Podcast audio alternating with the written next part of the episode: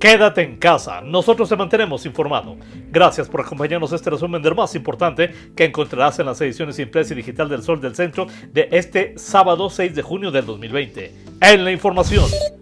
Cinco personas originarias de Aguascalientes, entre ellas el exalcalde Adrián Ventura, perdieron la vida de manera instantánea al desplomarse la avioneta en que viajaban, presumiblemente a causa de una falla mecánica, según reportan testigos. Al cierre de esta edición, autoridades de protección civil en el estado de Jalisco reportaban no haber logrado llegar aún al sitio del accidente ni haber localizado los cuerpos, únicamente haber visualizado desde el aire los restos de la aeronave. La misma, un modelo Cessna 206 con matrícula XBLVW, despegó este viernes del Aeropuerto Internacional Jesús Terán Peredo en punto de las 10.15 de la mañana con destino hacia Puerto Vallarta, donde tenía programado arribar alrededor de las 11.40 horas, de acuerdo a información dada a conocer por la autoridad aeroportuaria. El percance se había registrado en horas de la mañana de este viernes en un paraje conocido como La Bufa, dentro de la zona serrana de esa parte de Jalisco y aproximadamente a una hora de distancia por tierra de Puerto Vallarta. Luego de una serie de pláticas y negociaciones entabladas entre Nissan Mexicana y representantes de la Confederación Nacional de Trabajadores de México, la empresa automotriz acordó reducir a solo 200 el número de despidos que comenzará a llevar a cabo a partir del próximo lunes.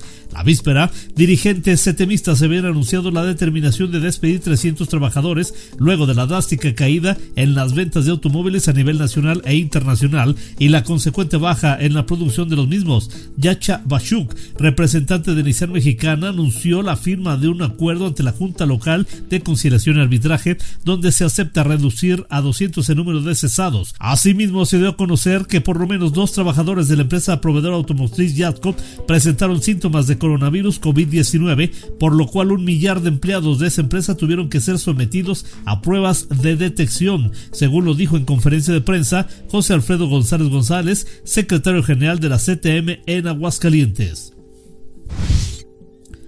Para avanzar hacia la conformación de una entidad inclusiva, moderna y sustentable, se requiere del diseño e implementación de proyectos que trasciendan y sean la base del Aguascalientes del mañana. Por ello, el gobernador Martín Orozco entregó cuatro puentes peatonales con elevador que forman parte del proyecto integral de movilidad.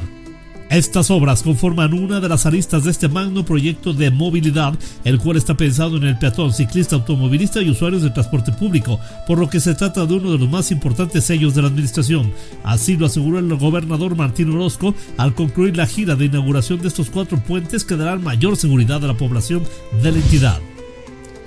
La administración municipal que encabeza la alcaldesa Tere Jiménez continúa aportando al desarrollo educativo y social de la entidad y trabaja de manera coordinada con el Estado y la Federación en beneficio de las familias. En sesión ordinaria de Cabildo, el Ayuntamiento aprobó donaciones y comodatos condicionados de predios en los fraccionamientos Lunaria y Lomas de San Jorge a favor del Instituto de Educación del Estado, ello con el fin de que se construyan nuevas escuelas para alumnos de preescolar, primaria y secundaria. También se aprobó el comodato condicionado de instalaciones edificadas sobre un predio propiedad municipal en el fraccionamiento Jesús Terán para dar seguimiento a actividades realizadas en el Centro Crecer de Gobierno Estatal. En información policíaca, cerca de las 0 horas del viernes se reportó un accidente vial suscitado en la avenida Aguascalientes, otra vez a la altura de la curva de la Universidad Autónoma, donde un joven que conducía exceso de velocidad perdió el control del vehículo y se impactó contra el camellón central. El responsable del choque lleva por nombre José de Jesús, cuenta con 23 años y circulaba para no variar en estado de ebriedad y exceso de velocidad.